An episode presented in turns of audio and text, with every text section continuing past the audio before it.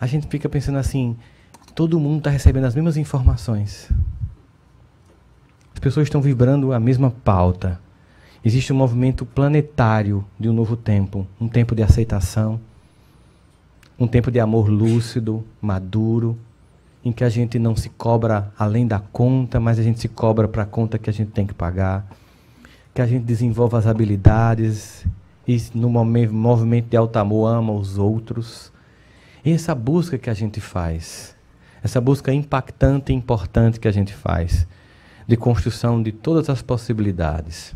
É um momento em que a gente pensa assim: Deus, na misericórdia infinita dele, sabendo da necessidade das nossas almas, envia o Cristo para nossas vidas, que desse a condição que não necessitava mais, que passa por situações e constrangimentos que não precisava mais, mas por um excesso de amor e de zelo, pelo transbordar desse cuidado de Deus, vem até nós e deixa um legado para que a gente possa olhar e seguir.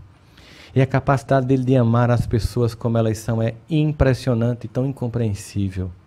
Se aproximar da samaritana que a gente não se aproximaria, do Zaqueu que nós ignoraríamos, e se aproximar de nós mesmos quando nós nos ignoramos, nos excluímos e não nos amamos.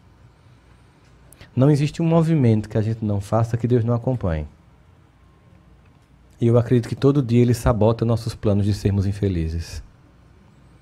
A gente faz tudo para dar errado, mas ele faz tudo para dar certo. Por isso é importante agora olhar para esse amor pessoal com a singeleza com que o Pai cuida da gente. É preciso voltar para nós mesmos cuidando de nós mesmos. Sem aquele discurso, mas se você soubesse o que eu faço, quem eu sou, o que eu penso, você não se amaria para desse discurso de vítima. É amor para agora, é amor para já, é amor nessa condição. Como diz Jesus, vem como estás, e eu te farei um vaso novo. Possamos então nos submeter a esse oleiro das almas, que nos convida para uma transformação suave. Às vezes, como disse Andrei, estou sendo barro devagar, construindo novas possibilidades, às vezes dando uma pancada para corrigir, às vezes quebrando para refazer, mas amando cada processo, cada etapa. E nos cabe então a mesma coisa. Que a gente possa começar a cuidar.